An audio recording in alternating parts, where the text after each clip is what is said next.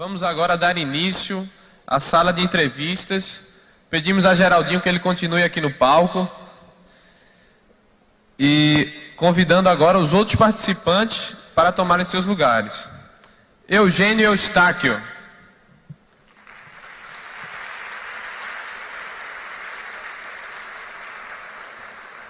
Silvio Romero.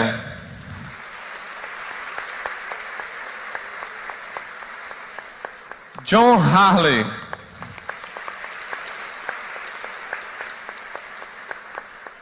Divaldinho Matos.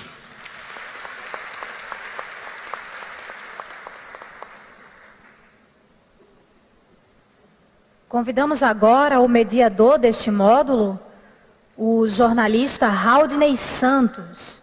Haldney Santos é jornalista, radialista, empresário, proprietário da Expressão Produtora, radicado ao longo da sua vida em Recife, onde reside e atua, é um espírita atuante e também palestrante espírita.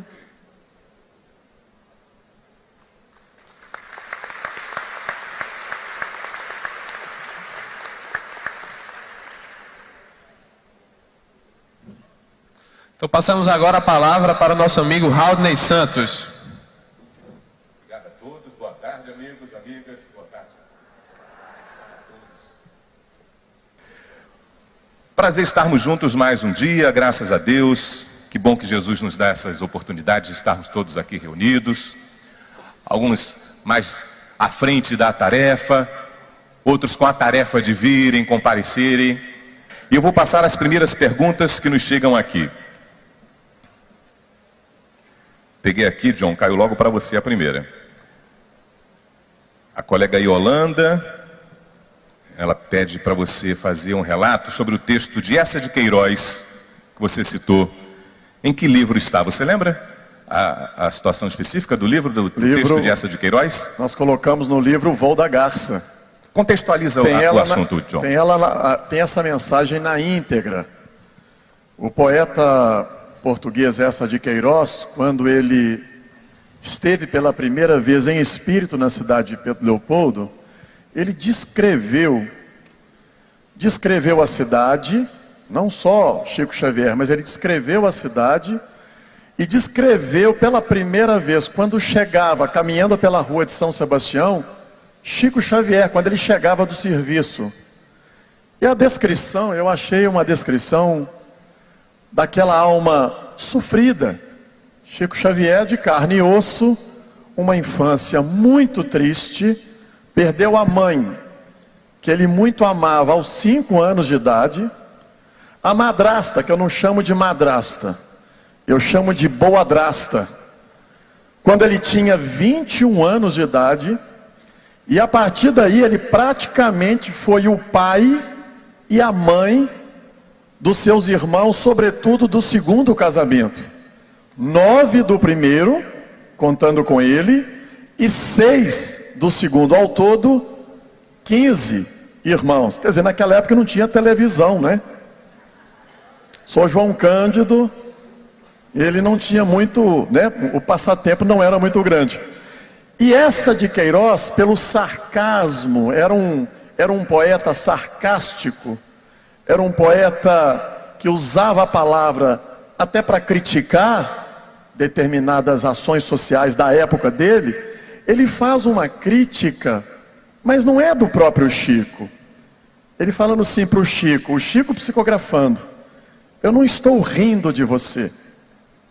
E ele, inclusive, ele diz assim: Eu acho até curioso esses novos, esses novos personagens que o espiritualismo moderno oferece ao mundo.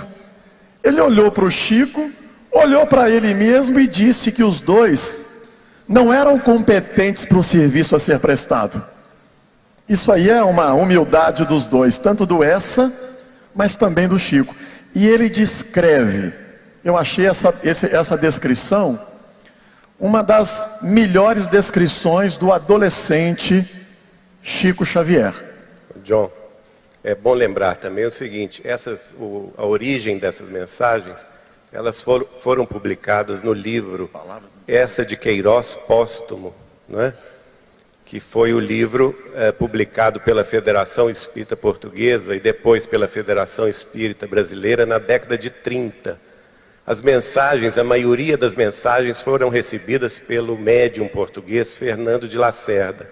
Mas os dois últimos capítulos são essas mensagens que o jovem médium Pedro Leopoldense Chico Xavier recebeu.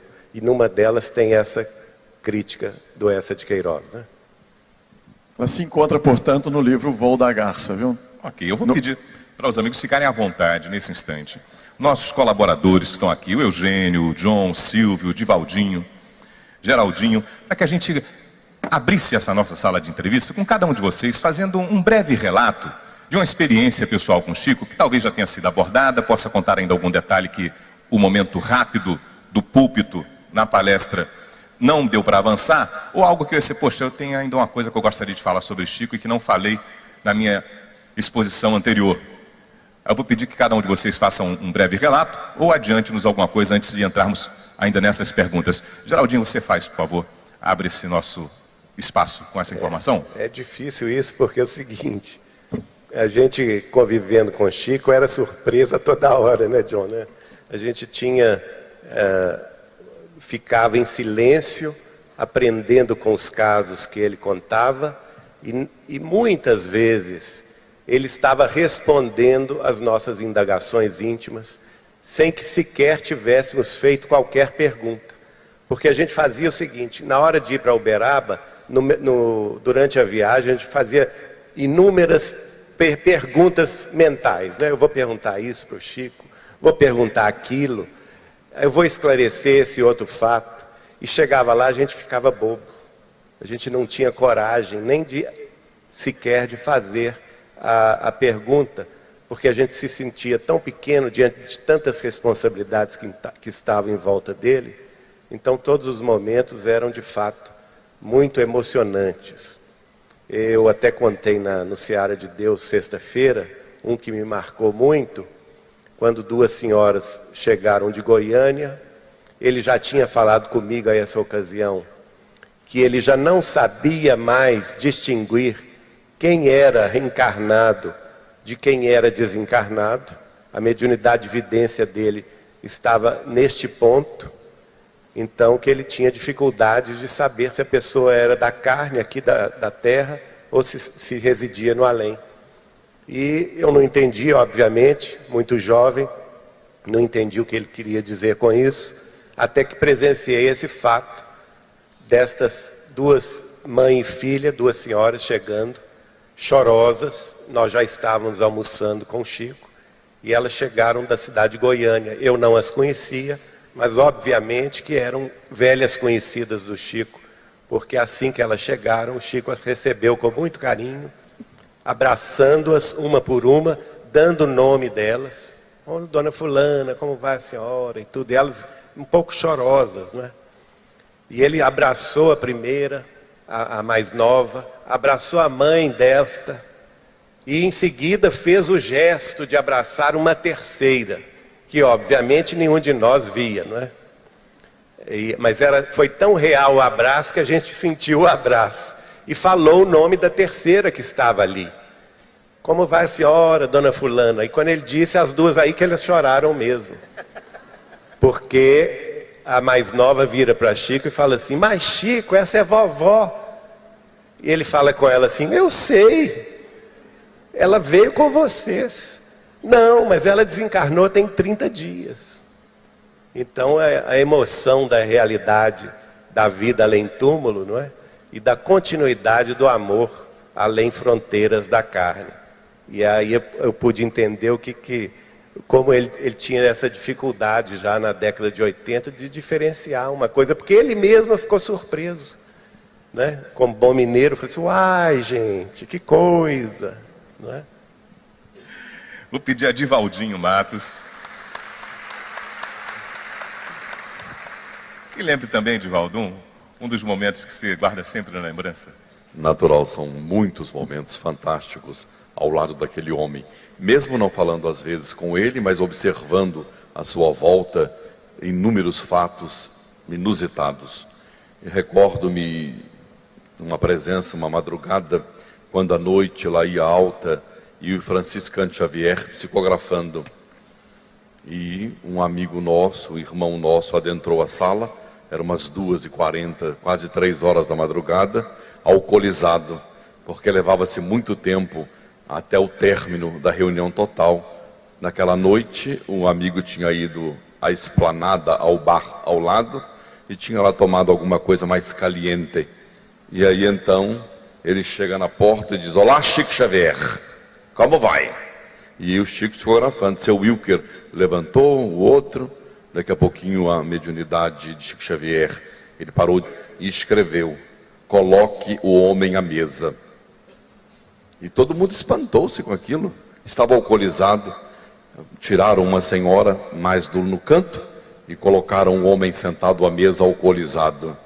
Ele debruçou a mesa e dormiu e roncava abençoadamente. Terminou a reunião, ele foi, comentou Chico Xavier, se beijaram e ele foi embora, feliz e contente. Se fosse na nossa casa, nós dávamos uma paulada no sujeito, poluía para fora, e Chico deu-nos uma lição veneranda, mandou sentar à mesa, foi eleito, ele não tinha túnica nupcial não, foi chamado, foi escolhido para sentar à mesa. Tudo bem. Eugênio, aproveita que você está pertinho aí já com o microfone também, Eugênio. Bom, ontem a gente fez um relato aqui do trabalho no Grupo Espírita Meimei. Então é uma experiência na doutrina mais próxima que a gente tem do Chico. Porque sendo de Pedropoldo, vizinho da irmã dele, a Cidália, convivemos com o Chico na infância, como um tio querido que visitava a nossa terra, irmão de uma querida companheira, amigo dos meus pais. E foi assim que a gente viu falar de Chico a vida inteira. Com muito respeito, né? Mas muito prevenido para os elogios e sobre essas falas. Então ele era recebido nessa alegria de um amigo, aquela felicidade total. Quando ingressamos no Meimei em 83, as reuniões do Meimei, as reuniões que, tinham, que ele tinha deixado, né, essa reunião, os médios ficaram todos até desencarnar na reunião, que é uma raridade hoje em dia, né? A fidelidade ao trabalho, e ali a gente começou a aprender. E eu tive com o Chico algumas vezes que ele foi em Leopoldo no Réveillon, conversamos brevemente, aí depois eu recebi um livro dele, com a dedicatória, quando a gente estava assumindo realmente os trabalhos lá no Meimei, e o livro era a semente de mostarda. Era uma mensagem dele porque novas sementes estavam surgindo ali. A gente chegou lá num trabalho de mocidade que não existia. Então, eu e os demais colegas que ali chegamos, entendemos aquela mensagem e procuramos né, firmar no trabalho naquela casa. E depois fomos conhecendo mais a personalidade de Chico Xavier, como disse aqui ontem, né? Através do encontro dos amigos, os amigos estão aqui, né? que me diplomaram chiquista, depois que eu fui tocado pelas mensagens, por esses exemplos, que até então a gente não escutava muito. E hoje nós estamos nesse encontro com a felicidade de trazer a Lume, junto com a editora Vinha de Luz, esse livro chamado Registros Imortais. Que nessa oportunidade de um ano de trabalho, a espiritualidade nos dá a oportunidade de resgatar a história do Meimei, e acredito, né, não só do plano físico, mas principalmente do plano espiritual. Porque todos os médios que participaram da reunião, exceto uma, a Laura Nogueira Lima, todos já desencarnaram. Então, a, a Cidália Xavier, ela chega um pouco depois, como é no relato dela, né? Que estão encarnados, e a gente vê esse ambiente espiritual e a indicação de caminhos na avaliação das mensagens, nas fotos que a gente conseguiu, nos depoimentos, é, na simplicidade do trabalho relatado pelos espíritos, o que é uma eficácia de uma reunião mediúnica, o que, que os espíritos precisam, o que, que eles esperam. Então nós fizemos uma revisão, uma passada limpa, né, de todo o trabalho da desobsessão. E principalmente a amizade que reinava nesse grupo, que Kardec nos recomenda que tem que ser o mais afim possível, né, com a intenção da fraternidade e caridade. Então foi uma emoção para a gente muito grande, foi uma oportunidade de estudo ainda maior e uma reflexão né, do legado todo de Chico Xavier, da sua obra, do seu trabalho, do seu exemplo, da constituição das suas tarefas, né, da eficácia, enfim, da duração, da fidelidade daqueles que compartilharam com ele desse aprendizado. Então nós temos relatos assim fantásticos de espíritos desencarnados, das experiências e eu acho que lendo essa trilogia de instruções psicofônicas, Voz do Grande Além, agora Registros Imortais, é como Arnaldo Rocha falava, é cursar Sorbonne na mediunidade. Então a gente está muito feliz com esse trabalho. Hum, ok. Obrigado, amigo. Vou pedir ao companheiro Silvio que fale para a gente também os momentos que tem para nos contar. É, uma noite, estava na, na casa da prece, e eu estava muito ansioso para vê-lo. E ele lá sentadinho na cadeira, parecia que ele me achou. Ele olhou, mas tinha tanta gente que eu não acreditava que era comigo. E de repente as pessoas começaram a cumprimentá-lo no final, e ele apontou o dedinho assim e me chamou. E aí eu tinha milhões de perguntas para fazê-lo. Ah, mas aí ele perguntou e foi direto. Disse, quando é que você vai viajar? Eu disse, agora dia 23. Ele fez, vai ser muito bom fazer esse curso, porque vai quebrar um pouco aquela, o seu apego às suas encarnações passadas na igreja católica. Eu ia fazer um curso de psicologia budista tibetana. E ele disse: Você está indo e uma amiga nossa vai lhe acompanhar. Procure ver uma senhora que está lá na Índia. Eu disse: Quem? Se você vai ver. E aí ele virou-se e começou a cumprimentar as pessoas e eu queria um pouco mais e não dava mais. Eu fui, fui fazer o curso. Sim, ele disse outra frase: Você está aprendeu bem, você realmente está aprendendo. Quanto mais tempo você ficar para aprender, você não vai. Aquela história que a gente contou ontem, né? Não vou, não vou, não vou e não vou. Então eu fui à Índia e estava em Dharamsala de cima um curso que era ministrado por os lamas do Dalai Lama, é a cidade onde tem esse lado Dalai. E teve um final de semana em que eu estava livre e eu desci e fui até algumas cidades históricas e peguei um trem errado. Só sei que esse trem foi, foi dar de madrugada em Calcuta. E eu desci, eu disse, que estação é essa? Né? Perguntei e disse assim, aqui é Calcutá.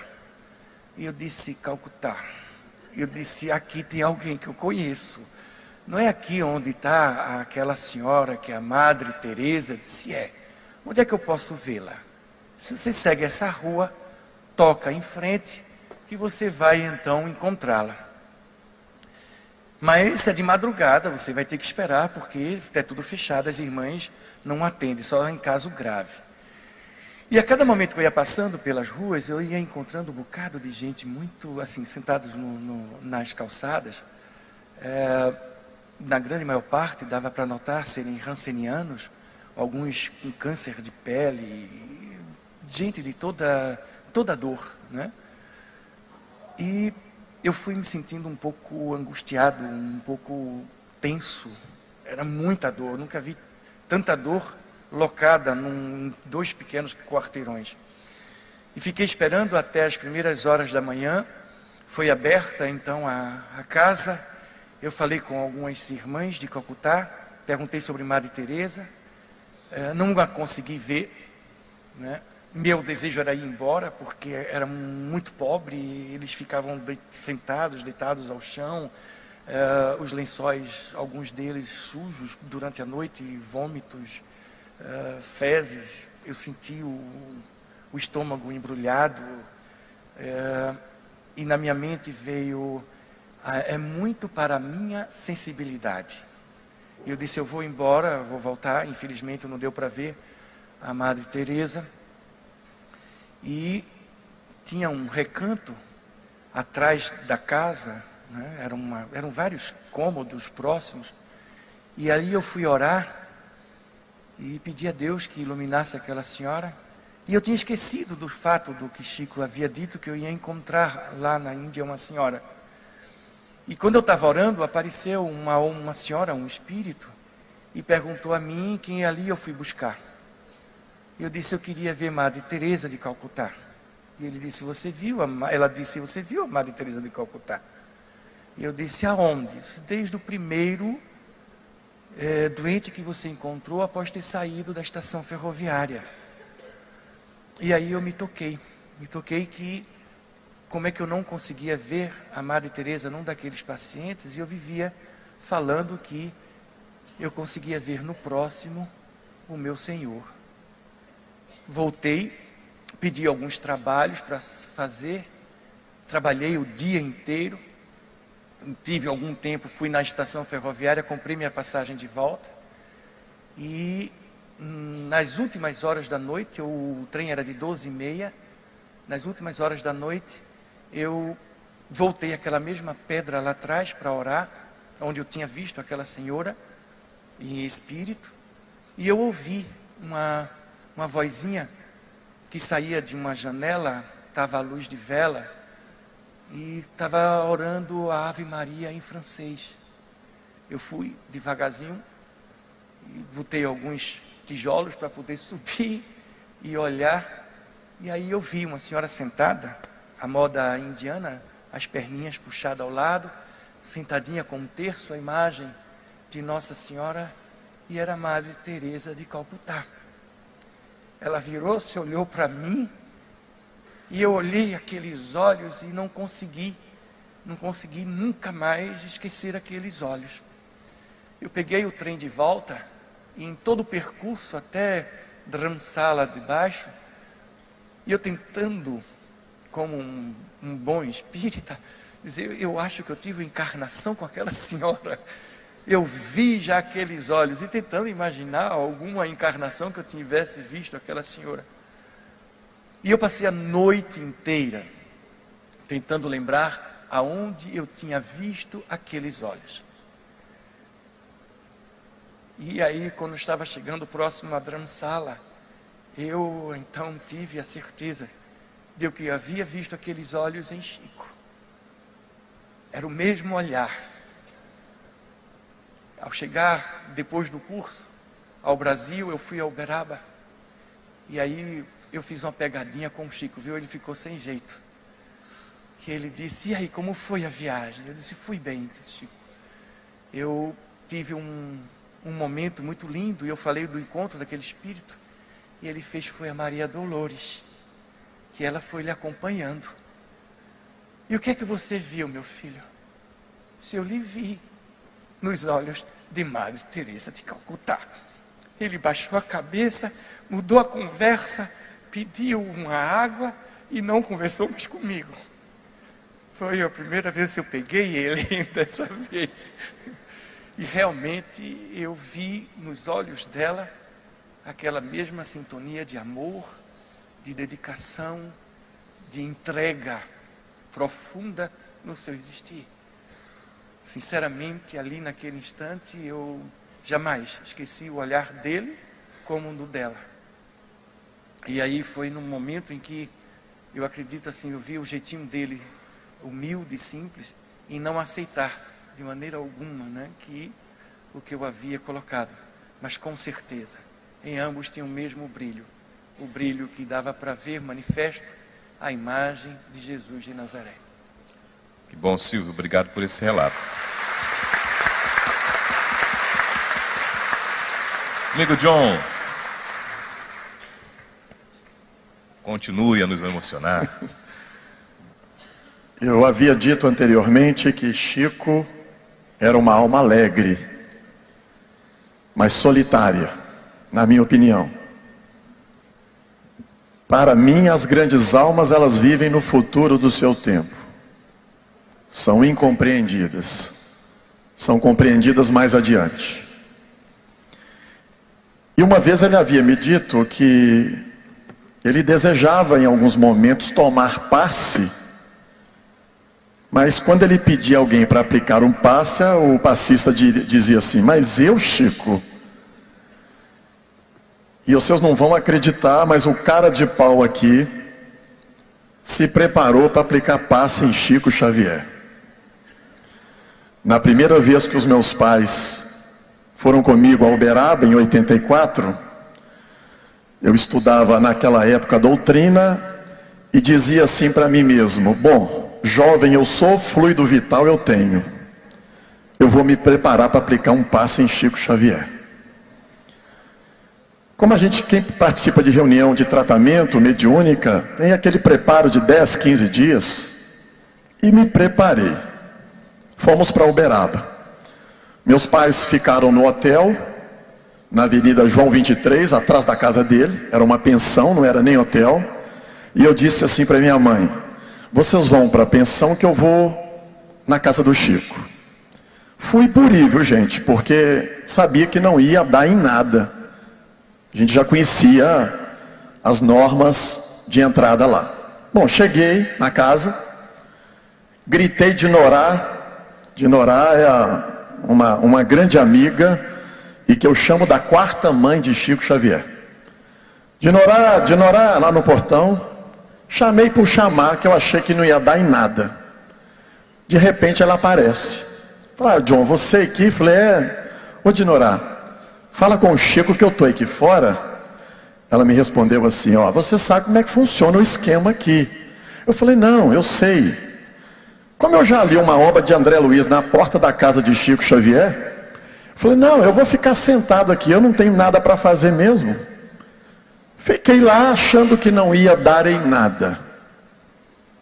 Pouco tempo depois ela retorna. Pouco tempo depois. Fiquei surpreso. Falou, olha, ele está mandando você entrar. Vocês imaginam o coração, né? Comecei a tremer a, a base. Pela primeira vez eu entrei num quarto, como a casa tinha sido invadida, ele não dormia na casa da frente. Ele dormia numa casa aos fundos. Ali eu nunca tinha entrado. E confesso a vocês que quando eu entrei ali, pela primeira vez eu vi ele sem a, a maquiagem, inclusive sem a peruca. Me assustei. Me assustei muito. Eu tive que me controlar, porque sinceramente eu era um pedaço de gente deitado na cama. Eu confesso a vocês que eu nem tenho mais a imagem na minha cabeça, mas eu me assustei com a imagem e procurei disfarçar. E ele deitado se desculpou que ele não poderia se assentar para conversar.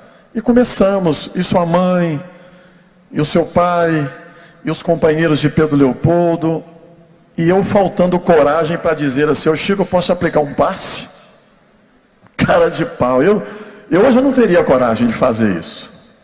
Naquela época, jovem, eu não sabia a dimensão espiritual de Chico Xavier. Até que eu adquiri coragem. Falou, Chico, você vai me perdoar, mas eu me preparei para te aplicar um passe. Eu poderia. Falei, gente, é, aquela tal da fragilidade do Chico, que disseram aí, que eu não sei quem disse, mas que está equivocado, eu enxerguei nele uma criança e um general. Mas naquele momento ele exerceu o papel de uma criança. Eu, quando eu falei assim, eu posso te aplicar um passe? Ele falou, oh, meu filho, você não importa se eu ficar deitado, não? E botou as mãozinhas sobre a coxa. Eu fiquei imaginando o um homem com a autoridade moral de Chico Xavier, eu ali, senti a minha pequenez, mas olha, eu confesso a vocês uma coisa. Eu nunca orei com tanto fervor, desejoso mesmo de passar o que eu tivesse para aquele homem ali, aparentemente tão frágil e tão forte, tão criança e tão general. Eu saí dali, eu confesso, cansado da viagem e o desejo de ajudá-lo o máximo que eu pude. E foi neste dia, quando o Chico sai daquele quarto, amparado por dois amigos, ele segurando um quadro de Nossa Senhora da Conceição, Nossa Senhora Aparecida. Minha mãe era devoto de Nossa Senhora Aparecida. Ele sai sorrindo, carregando esse quadro autografado para minha mãe. Como eu disse aqui no relato, minha mãe hoje é passista, não de escola de samba. Hoje ela é uma passista do grupo Espírita Sheila. O Chico Xavier, sem dizer nada, dizia tudo.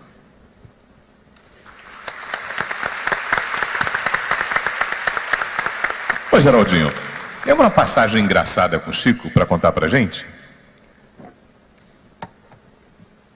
Acho que todos nós temos, né? Porque, como todo mundo falou aqui, era um perigo ficar perto de Chico Xavier. Era um perigo pensar perto do Chico. Porque ele lia nossos pensamentos, ele respondia às nossas indagações. E na década de 90 já ele estava bastante alquebrado de saúde.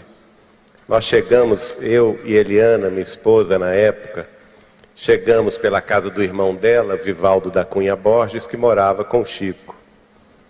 E, como de ordinário, assim que a gente chegava, o Chico já chamava. Então nós nem tínhamos sentado ainda na casa de Vivaldo, a campainha do Chico toca, Vivaldo vai lá, volta, fala, olha, tio Chico está chamando vocês. Então nós fomos. E ele estava exatamente nessa condição que o John relatou, ele estava deitado, muito doente. Naquele dia, ele não iria participar das atividades do grupo espírita da prece. E com muita dificuldade, ele se, se assentou na cama. Eliana puxou a cadeira, sentou-se na frente dele e eu me assentei à direita dele, na cama onde ele dormia. E ele começou a falar o que, que ele estava sentindo, todas as os problemas orgânicos que ele tinha, inclusive um que ninguém comentou é, e nem se descobriu isso. Ele, uma ocasião, me disse que tinha câncer no intestino, mas que não ia desencarnar disto. Ele sabia disto. E foi relatando todos os problemas que ele estava sentindo de saúde. E numa hora ele tirou os pés da sandália e levantou os pezinhos assim.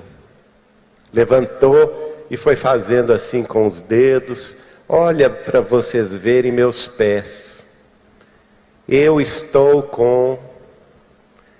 E ele repetia e parava. Eu estou com. Eu aqui do lado. Inadvertidamente eu pensei: chulé. Na mesma hora eu comecei a me recriminar, mas que burro, Geraldinho. Como que você faz isso? Como que você vai pensar uma bobagem dessa do lado do Chico? E fiquei me recriminando. Nem ouvi o resto do caso, né? Mas aí ele, ele então com os pezinhos levantados, Eliana ajudando, o que que é, Chico? É, é erisipela, o que que é? Não, aí ele lembrou, eu estou com os pés inchados. Vocês não estão vendo e tal? Aí ele conversou, mas ele nem me olhava, viu? E só conversava com a Eliana na frente dele. Conversou, conversou, acabou o assunto, mudou de assunto. Aí eu pensei assim: opa, estou livre, né? Essa passou. De repente, o general encarnou nele. E ele, com uma braveza, virou-se para mim com o dedo em riste no meu nariz e disse assim: Geraldinho, eu quero lhe dizer uma coisa, viu? Em toda a minha vida, eu nunca tive chulé.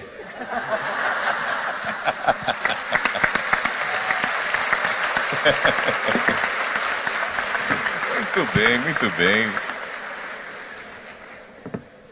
Pergunta aqui, que eu vou aproveitar para pedir para Divaldinho falar para a gente também. Mas mandaram uma pergunta aqui, Divaldinho, deixa eu ver. Gostaria de saber se é verdade se Chico deixou um código secreto para quando psicografar pela primeira vez, que informações você tem sobre isso? Olha, informação nenhuma. Eu, de Valdinho, pessoalmente, não acredito em nenhum código. Mas diz o senhor Eurípides que tem um código, mas eu, de Valdinho, não acredito. Certo. Alguém mais tem alguma colocação que possa fazer sobre o tema? E um caso engraçado, você lembra de um, Valdinho?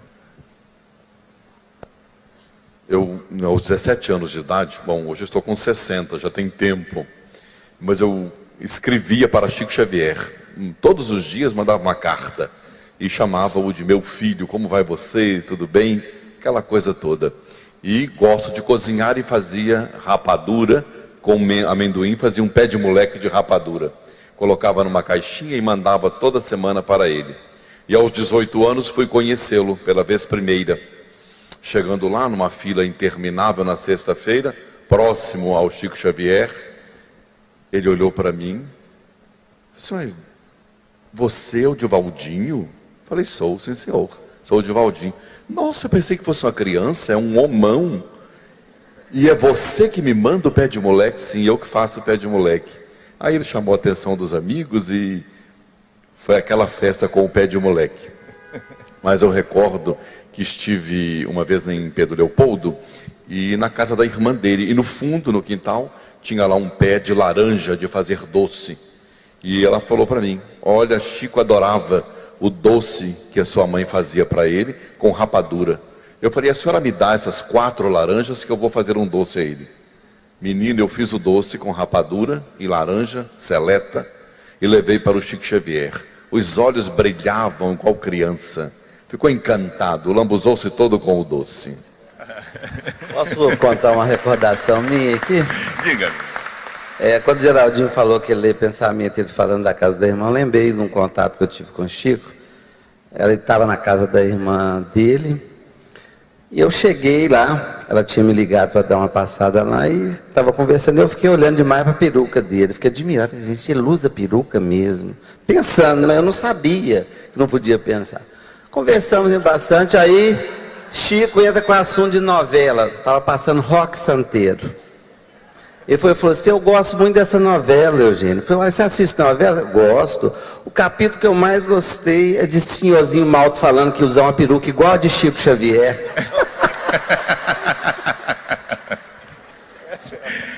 Olha, eu vou trazer para o meio dessa conversa também algumas questões que são doutrinárias, que as pessoas estão perguntando, e vou deixar aberto para que os amigos se posicionem e cada um faça a, a observação de acordo com o que achar conveniente. É, essa aqui diz assim: uns dizem que o espírito de verdade em, que participa com Kardec na codificação é Jesus. Isto é verdade? Quem pode fazer a colaboração de esclarecimento sobre a participação do espírito verdade na codificação? Bom, o espírito de verdade, nós acreditamos que é uma pleia de, de espíritos puros, de espíritos que atingiram o grau de sabedoria e de amor, que vem nos trazer a palavra do Consolador.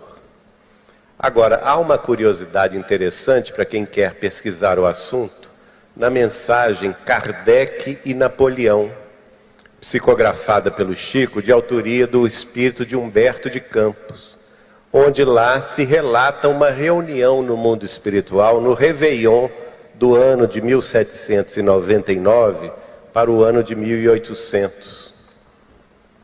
Então, as, as personalidades encarnadas na Terra naquela ocasião, inclusive Napoleão Bonaparte, Beethoven, eh, outros mais, da, da política ali europeia, da, da civilização indiana e, e, pessoas da Grécia, de Roma, enfim, do mundo inteiro estavam lá, junto com é, entidades espirituais da história, filósofos, cientistas, religiosos de todas as épocas. E todos estavam esperando alguma coisa muito importante que aconteceria naquela reunião, relata Humberto de Campos através de Chico. E naquela ocasião, então, é, se materializa o espírito que seria Allan Kardec a partir de 1804, que tomaria corpo para assumir a tarefa do Consolador. A luminosidade desse espírito destoava com a sombra das pessoas, dos espíritos encarnados, diz o relato. Mas é interessante que também se materializa lá aquela entidade que seria a, a, a chefe, vamos dizer assim, a, que, que tinha o papel da chefia do Espírito da Verdade. Não é? Agora, a voz do Senhor, segundo Humberto de Campos, se faz ouvir à distância. Então, mostrando que há uma diferenciação entre o Senhor, que é nosso mestre e dirigente, o, o governador espiritual da terra, que naturalmente haverá de ter muito trabalho para além da nossa compreensão mundana, daquele que é o representante, o espírito da verdade.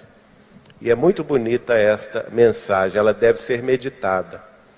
É, obviamente, o Chico falava conosco que o Espírito da Verdade era João Batista, porque ele veio fazer a revelação da verdade. E ele é o precursor do Cristo. Aí perguntei a ele um dia, mas Chico, se uns falam que é Jesus, e ele falou, não, de fato, no Evangelho segundo o Espiritismo há muitas mensagens de Jesus. Você veja, por exemplo, a mensagem do item 6 do capítulo 6 do Evangelho segundo o Espiritismo, o Cristo Consolador. Não é? Ali, de fato, nós vemos que é o próprio Cristo. Mas de ordinário é João Batista. Por quê? Se fosse o Cristo, eu acho que não seria o Espírito da verdade mas o espírito do amor.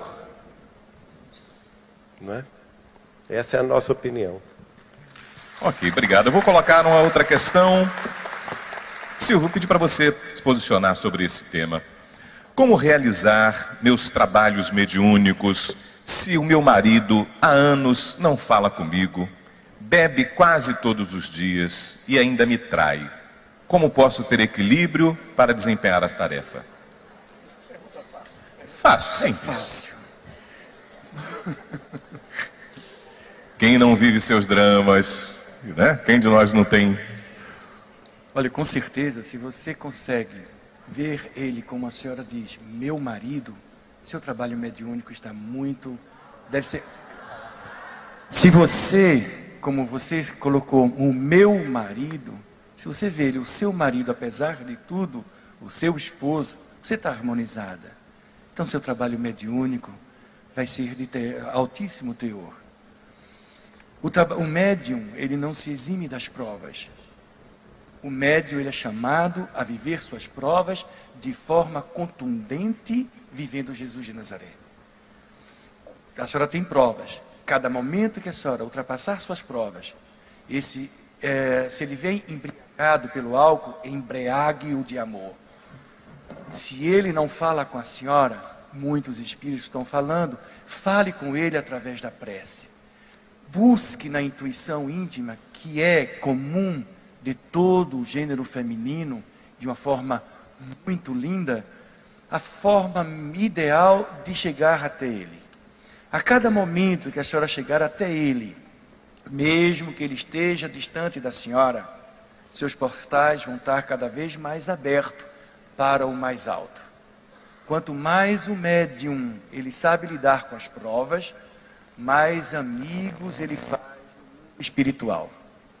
Então, se seu marido é difícil e a senhora é médium, que coisa boa. Lembro-me, pois, um fato que o Chico me chamou e contou que uma vez um espírito muito iluminado chegou próximo a ele e ela havia sido na França uma mulher muito rica, muito poderosa. Ela nunca trabalhou, ela nunca precisou fazer nenhum tipo de esforço, ela ia sempre às missas e ela saiu da vida é, com, é, com a certeza absoluta que nunca tinha feito mal a ninguém, mas também não tinha feito um bem. E ela então, nas regiões umbralinas, foi socorrida pelo um, pelo seu uh, jardineiro que era o seu mentor. E então ela descobre né, da, as verdades espirituais no mundo espiritual, que na época estava na, na França em berço a doutrina espírita. E ela participou de várias manifestações em que o qual o codificador estava presente. E aí então ela começa a trabalhar, ela vai trabalhar no nosocômio, e nesse nosocômio ela fica tomando conta de dois generais. Num dado instante, então ela chama o mentor e diz: Eu quero retornar, quero retornar de uma forma muito difícil, porque eu nunca ajudei ninguém, nunca fiz nada por ninguém e eu sou um zero à esquerda. Então eu quero voltar cega, surda, muda e paralítica. Então o seu mentor disse que seria muito difícil, mas ele iria levar a rogativa dela ao alto para que uh, ver qual seria a resposta. Então ele volta e diz: a senhora terá uma encarnação mais difícil que essa.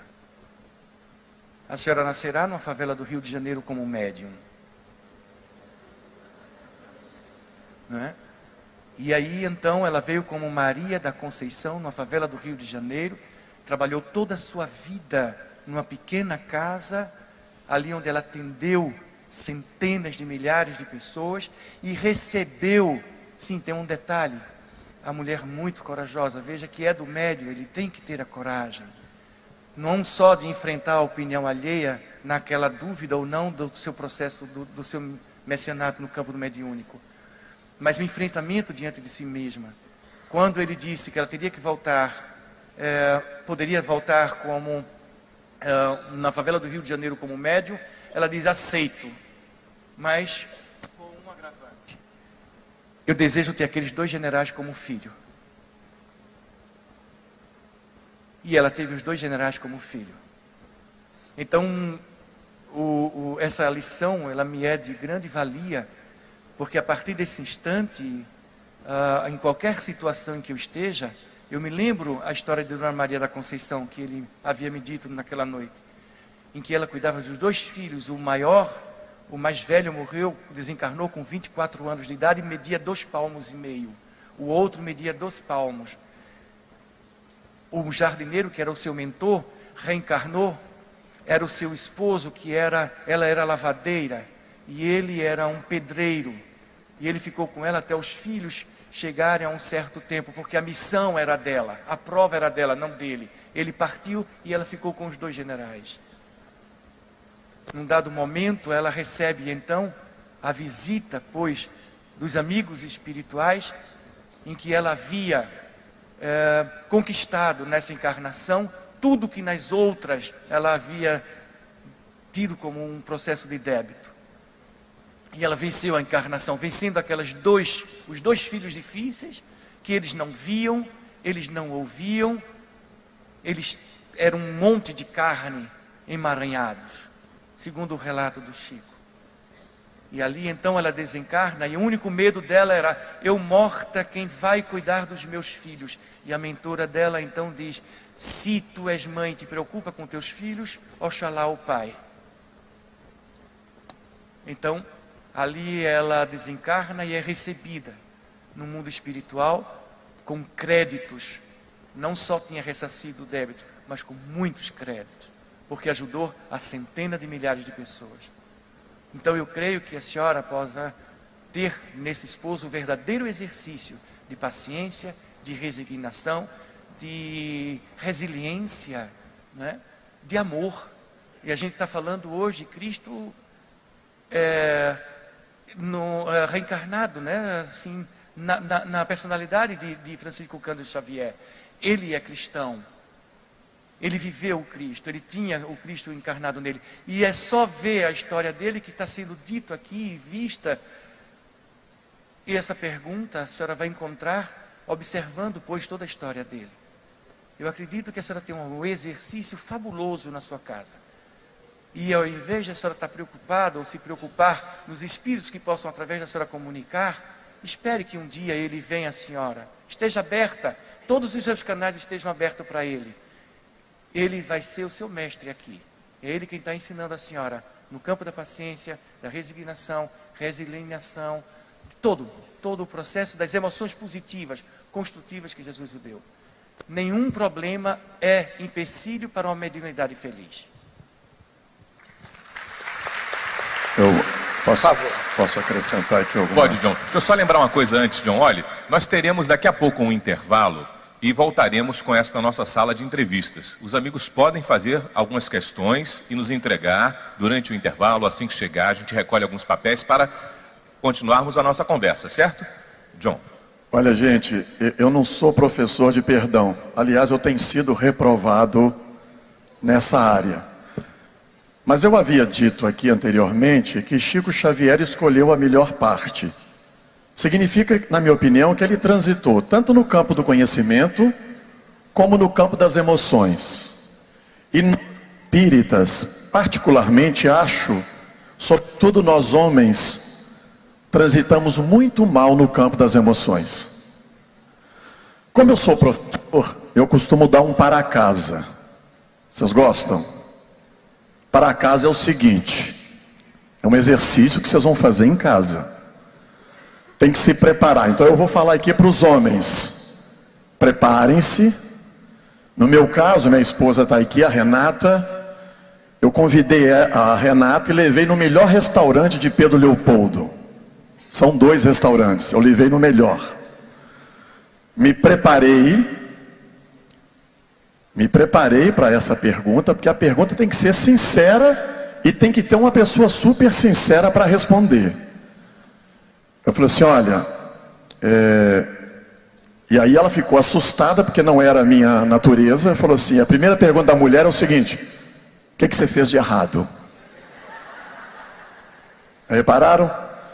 A segunda questão da mulher é: o que, que você está querendo? Porque o homem, quando fica rodeando demais, está querendo, mas não fala, né? Falei, não, eu quero te fazer uma pergunta, e aí eu entusiasmei. Eu quero que você seja mais sincera possível. Ela falou assim: eu posso dizer tudo? Aí eu já, não, diga aquilo que você acha que eu dou conta de suportar. Eu perguntei assim para ela, a pergunta é simples. Renata, o que, que você acha de mim? Gente, com todo o preparo, achei que a coisa ia ser mais amaciada, né, mais tranquila. Eu falei assim, nossa, eu achei que eu tinha mudado muito. É um moralista, né? Quer mudar o mundo menos ele mesmo. Eu falei, nossa, eu achei que eu tinha mudado. É, por enquanto, só no pensamento. Então eu proponho esse exercício. Ah, com um detalhe: ninguém tem direito de responder nada. Vamos, vamos colocar a água da paz, recomendado por Chico Xavier. Enche a boca d'água, porque o desejo é responder, não é? E quando a gente não dá conta do diálogo, a gente bota a família dela no meio, né? Que aí vira, aí acaba tudo. Ah, mas sua mãe, seu pai, aí acaba a conversa. Então ninguém tem direito de responder e mais pergunte: o que, que você acha de mim? Eu creio que com essa resposta, e o Divaldinho estava alertando sobre a importância da célula familiar, eu acho que a gente pode avançar muito mais, porque a gente acha que mudou muito, mas por enquanto está na cabeça. A gente entrar na doutrina, deixar que a doutrina entre dentro de nós para que ela saia novamente em forma de trabalho. Muitas vezes nós paramos no segundo passo. Está aí o para casa para todos nós. Eu queria só fazer uma interferência rápida. Diga. É, sobre a pergunta da companheira, porque a mediunidade não é só o atendimento aos espíritos, é o aprendizado, como o John acabou de falar aí, e o trabalho que Emmanuel recomenda sempre, para a gente vencer as nossas questões. E Arnaldo Rocha, no, no livro Instruções Psicofônicas, ele tem uma curiosa estatística no final, ele pede a liberdade para fazer esse relato, e coloca uma estatística das reuniões, o número de atendimento, os tipos de espíritos, e ele relata lá mais de 25% do atendimento às influenciações espirituais estava com os companheiros do grupo Meimei. Então a gente trabalhando, a gente também se alivia. A gente só não vai aliviar as dores, as nossas também são cuidadas. E a gente ganha companhias espirituais que podem nos sustentar. Então, as vicissitudes da vida, ela caminha junto com a mediunidade. Então, a companheira pode se fortalecer no trabalho. Que Jesus abençoe. Diga, Geraldinho. Tem um caso que o Chico contava de Pedro Leopoldo, a época que ele morava lá. De repente, no grupo, no grupo lá do Centro Espírita Luiz Gonzaga, chegou uma senhora muito afoita e assim nervosa e querendo falar com ele. Na hora que chegou perto dele, disse assim: Ô Chico, eu vim dizer a você que eu fiz as contas de quantas vezes eu perdoei meu marido e já passei dos 70 vezes 7 há muito tempo. Então eu estou liberada, não preciso perdoar mais. O senhor não acha que eu estou com razão? Aí o Chico virou para ela e disse: Olha, minha filha, acontece o seguinte: os espíritos estão me dizendo aqui que a gente tem que perdoar 70 vezes 7 vezes cada ofensa. Então a conta é grande. Olha, para a gente concluir esse módulo. O que fez Jesus da idade de criança até os 30 anos? Por onde andou? Olha, eu recomendo a leitura do livro Boa Nova, também do espírito de Humberto de Campos, através do Chico Xavier, em que Emmanuel é claro para nos ensinar que dos 13 aos 30 anos, Jesus ficou humildemente ao lado do pai, José, aprendendo o ofício da carpintaria, e que este exemplo de Jesus foi talvez dos mais significantes e dos menos lembrados da sua história. Eu vou fazer o intervalo.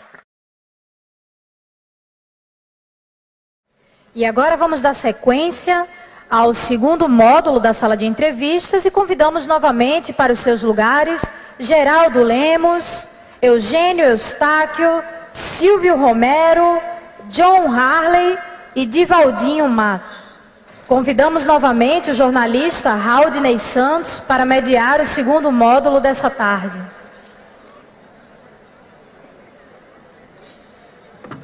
Agora passamos a palavra para o nosso querido Raudney Santos. A primeira pergunta muito interessante para todo mundo aqui, hein?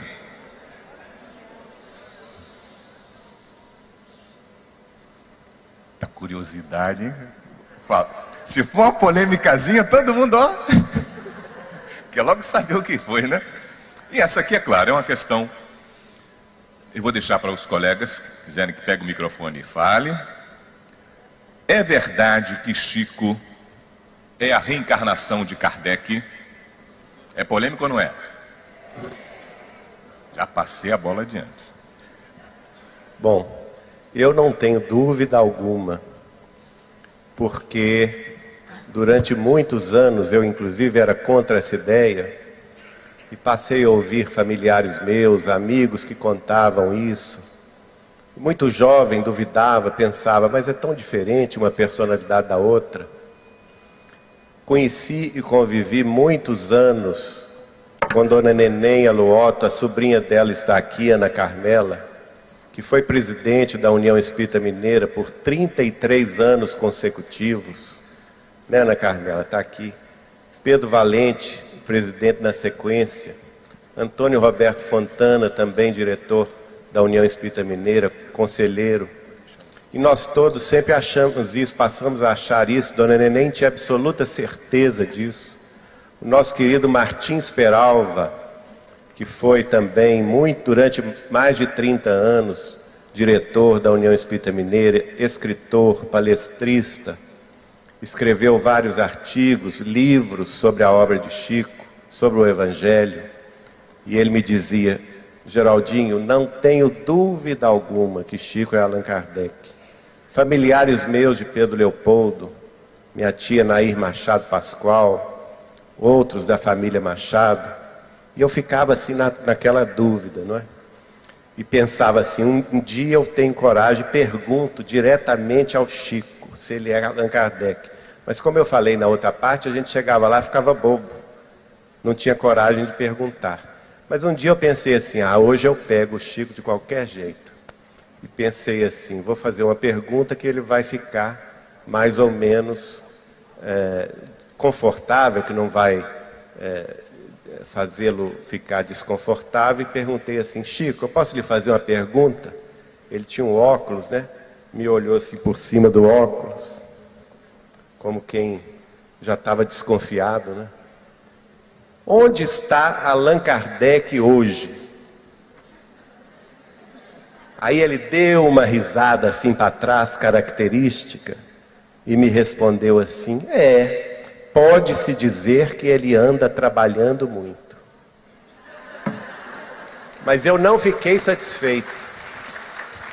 Eu não fiquei satisfeito. E quando Adelino da Silveira, nosso companheiro de Mirassol, lá perto de Votuporanga, né, de Valdim, lançou no ano de 1992 o livro Kardec Prossegue, no qual, no final do livro, o Adelino da Silveira assume a tese de que Chico Xavier era a reencarnação de Allan Kardec. Eu recebo em casa, em Belo Horizonte, um livro do Adelino da Silveira, Kardec Prossegue, autografado por Chico Xavier. Eu e minha esposa Eliana recebemos o livro autografado por Chico Xavier. E fiquei muito satisfeito. Agora ele está abrindo o caminho, eu vou perguntar. Dois meses depois, voltei a Uberaba para fazer a pergunta.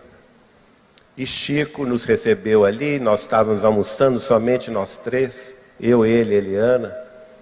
Então, não tive coragem de fazer a pergunta novamente. E ele virou-se para mim e disse assim: Geraldinho, o que, que você achou do livro que eu te mandei do Adelino? Ele era maroto, o Chico não era fácil não. E aí eu, eu falei com ele, ô, Chico, eu acho que é a expressão da verdade. E ele me, me perguntou, por que, que você acha isso? Contei inúmeros casos, principalmente de Martins Peralva, de Dona Neném. Em 1972, Martins Peralva escreveu um artigo em que ele defendia a tese de Chico ser a reencarnação de Allan Kardec, e, e ele seria publicado no Espírita Mineiro, e meia-noite, Peralva nos contava, o Chico ligou o telefone para ele, Peralva, meu nego, tira este artigo do Espírita Mineiro que você escreveu, o espírito de Emmanuel está aqui me dizendo que este assunto virá mais tarde. Ou seja, o Chico não negou que ele era a reencarnação de Allan Kardec. Ainda disse para Peralva: este assunto virá mais tarde. Mas se vier agora, em 1972, vai trazer muita complicação para as nossas tarefas, que estão a pleno curso. E Peralva nos contava isso. Fontana está aqui, ouviu isso, Peralva. Pedro Valente, né, Pedro Valente? Também.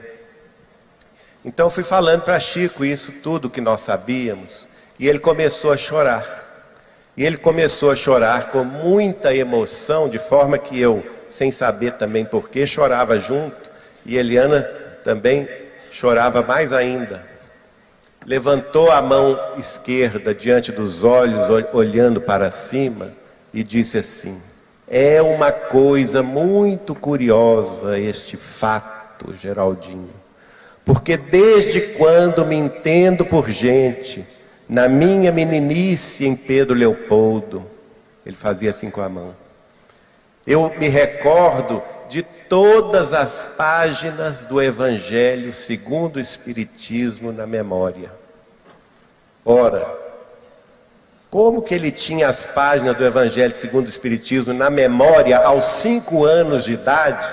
Quando nós sabemos pela biografia dele que ele só conheceu a obra espírita nesta encarnação com 17 anos, em 1927, não é? E nós choramos bastante, foi um momento de muita emoção. E o Chico se levantou, não se deu por satisfeito, se levantou.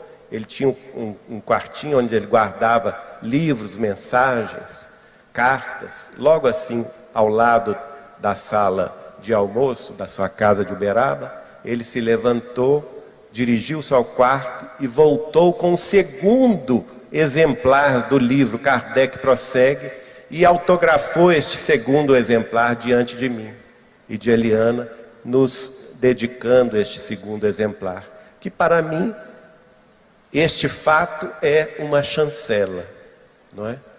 Então eu, eu digo a vocês, eu pessoalmente me reservo o direito de não ter dúvida alguma de que ele é a reencarnação de Allan Kardec. E sei do relato de outros muitos amigos que frequentavam Uberaba que ele distribuiu esse livro para todo mundo. Todos os amigos. O John recebeu um, né, John? É, é verdade. Eu recebi, minha mãe recebeu dois exemplares em 92, fevereiro de 92. E o cara de pau aqui foi perguntar a Chico Xavier. Falar, eu vou perguntar. Porque por que, que ele me mandou esse livro? Nesses anos de convivência, 21 anos de convivência, eu cataloguei 132 livros enviados por Chico Xavier pelo correio. E eu lia todos. Kardec prossegue, tem uma foto de Kardec, vai desaparecendo e aparece Chico Xavier. Lá vou eu a Uberaba. Chico, eu não gostava que chamasse ele de senhor, não. Posso te fazer uma pergunta? Pode, meu filho. Dizem que você fica muito contrariado com a pergunta. Falei assim. E perguntei na lata: Você é Kardec? Gente, se ele pudesse ter me xingado aqui aquela hora, ele teria. Porque ele ficou contrariado com a pergunta e tive que mudar o assunto. Mas eu pergunto a vocês. E disse isso ao Geraldo e disse isso ao Bacelli. Se Chico foi tão cuidadoso com as obras, ele autografar, ele não mandou só para mim nem para o Geraldo.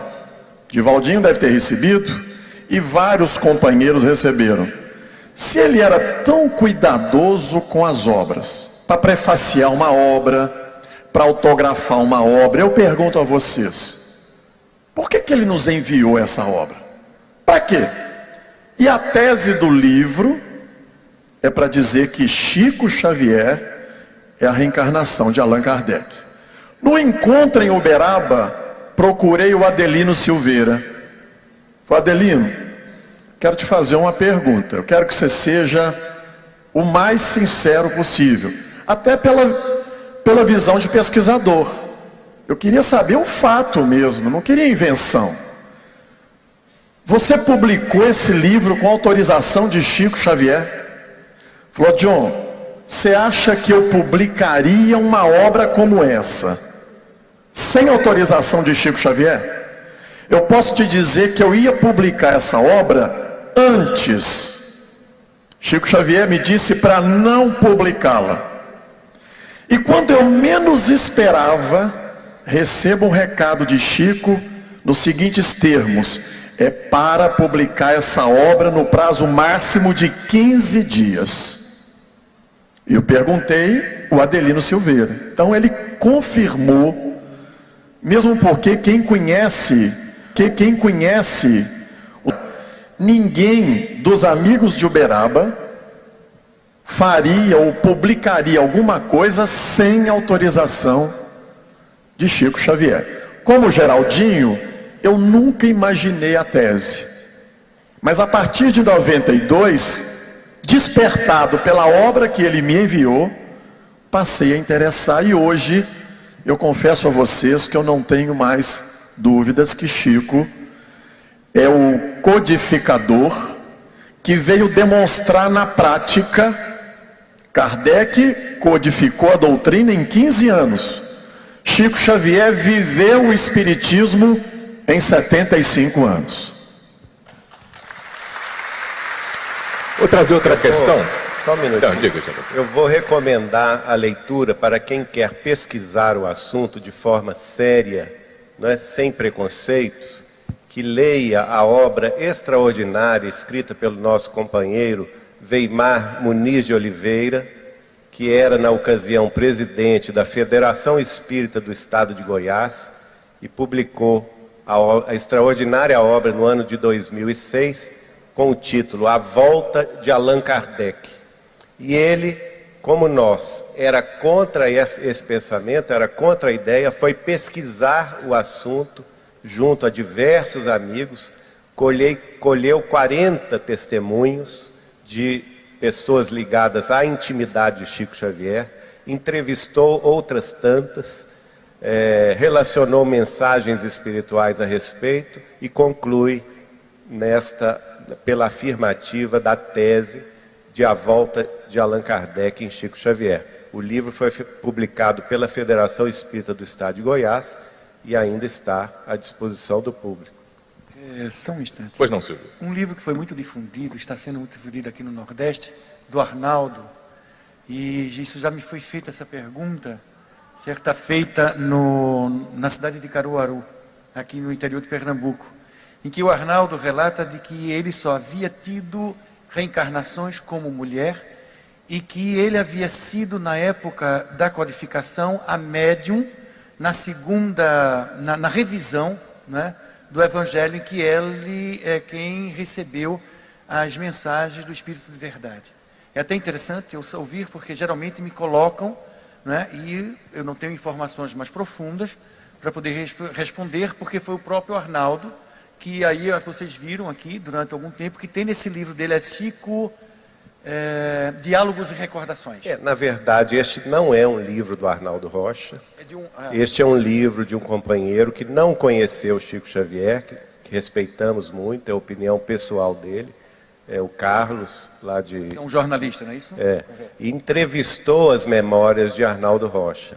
Com todo o carinho que nós devemos a Arnaldo Rocha, é, nessa ocasião ele já era um octogenário, bastante de memória, é, vamos dizer assim, um pouco prejudicada. E muitos dos casos que ele contava e repetia, ele mesmo se confundia nessa ocasião.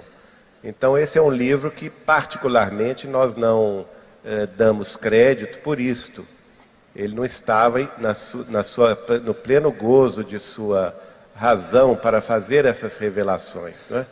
É, a, inclusive, essa questão da revelação que o Chico nunca teve encarnações femininas, aliás, nunca teve encarnações masculinas, isso não é uma informação de Arnaldo Rocha, isso é uma informação do, do Ranieri, é, do, o Ranieri publicou isso num dos livros dele sobre o Chico Xavier e desagradou muito ao Chico.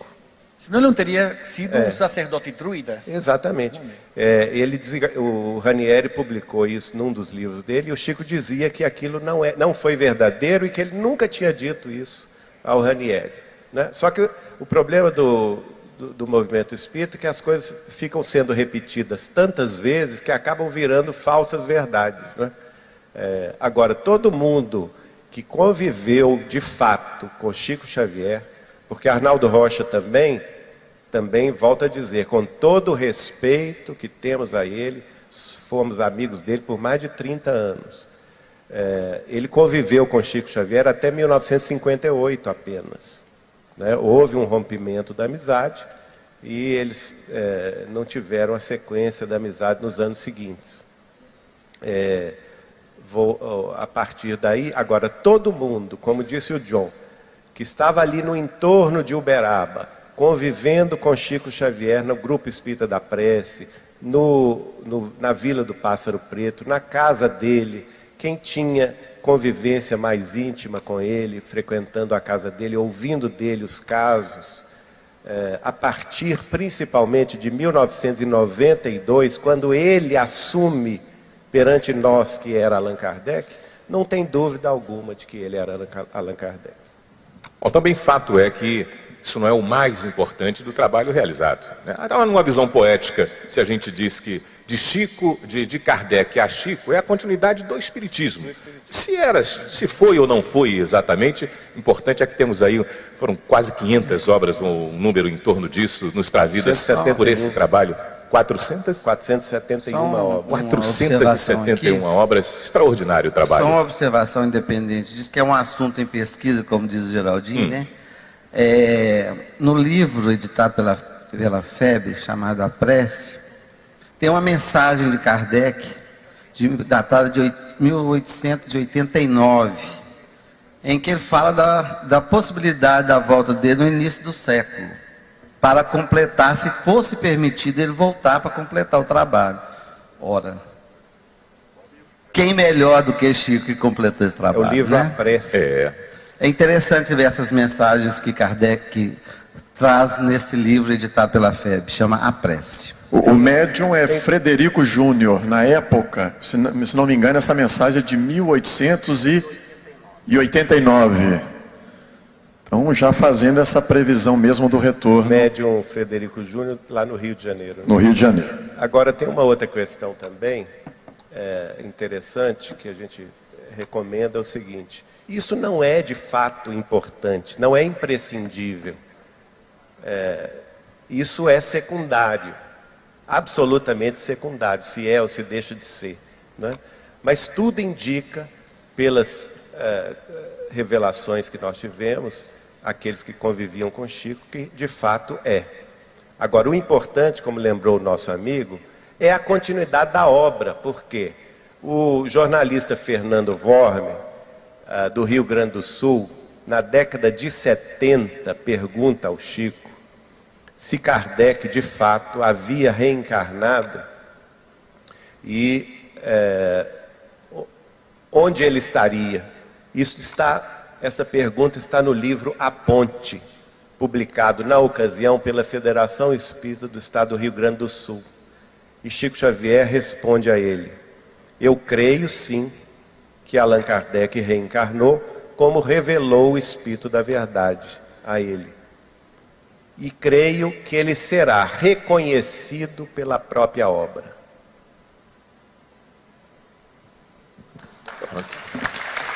Próxima questão.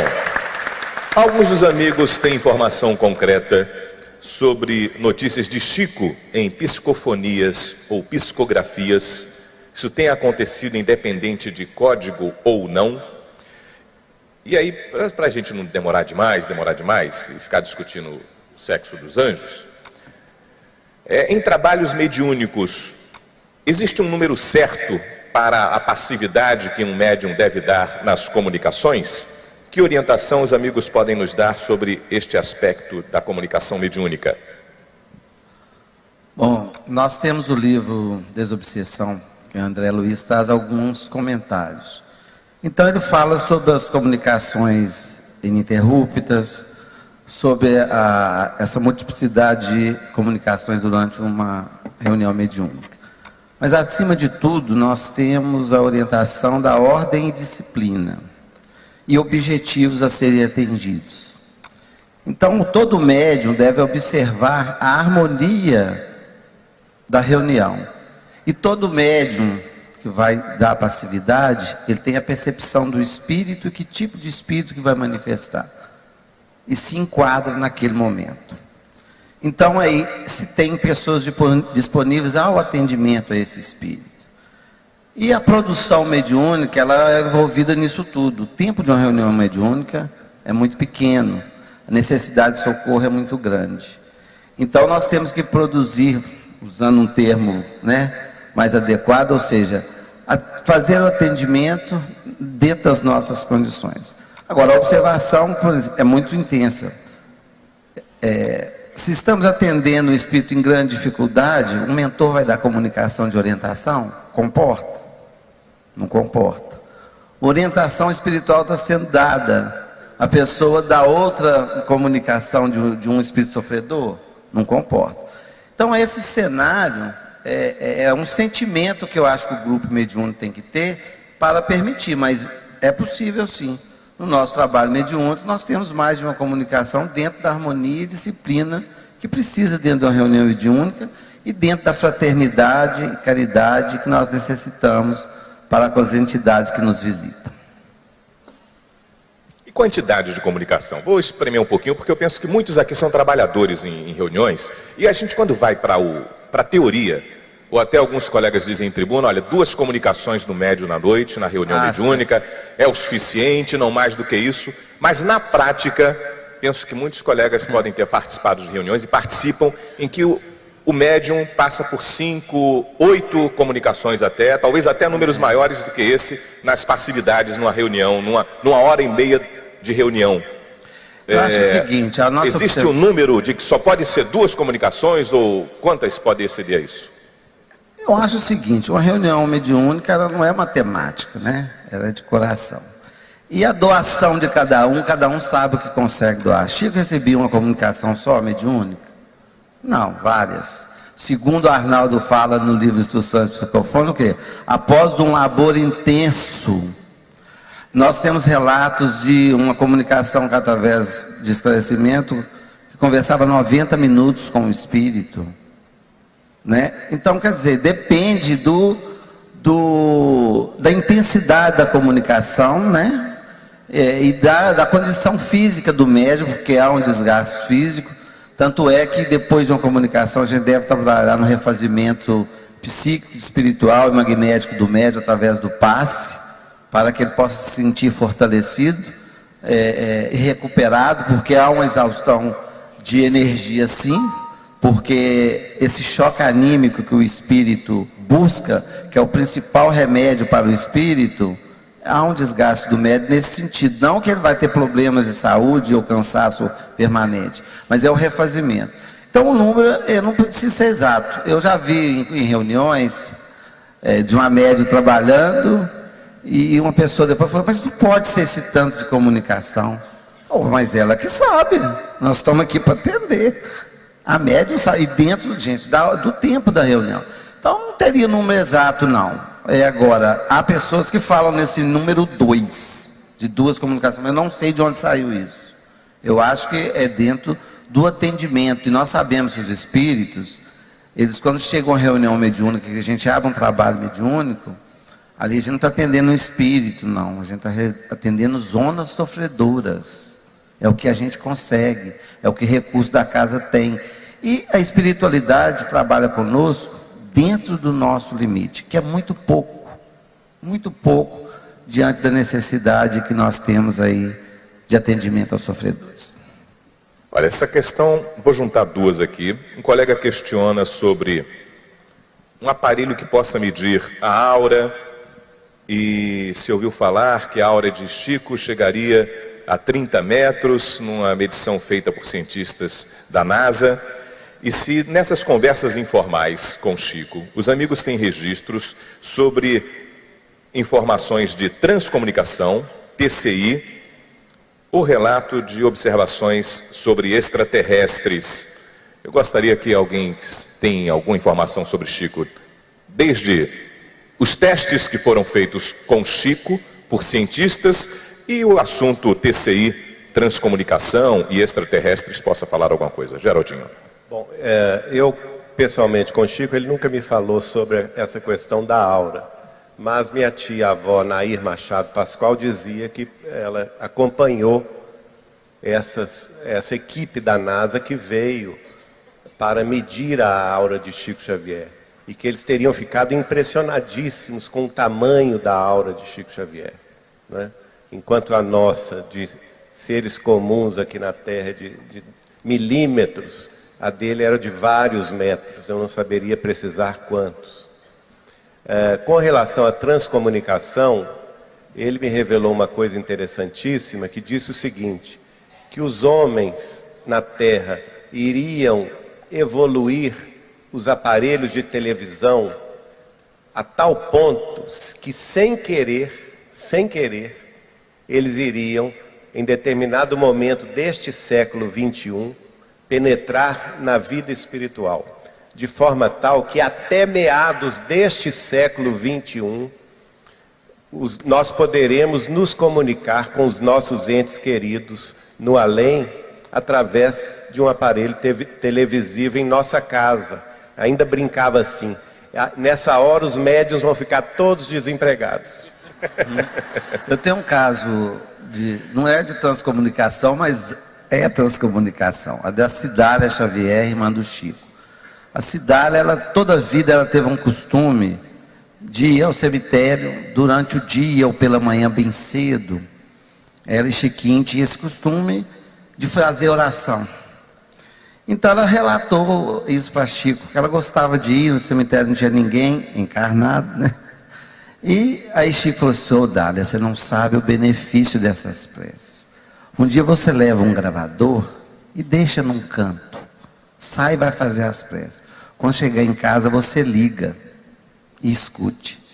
Ela falou que ficou impressionada de ver o número de vozes gravadas nessa fita. Então foi um relato dela a respeito dessa experiência né, com a transcomunicação, que não deixa de ser o que é o futuro que Geraldinho previu aí, que nós vamos, que Chico, né?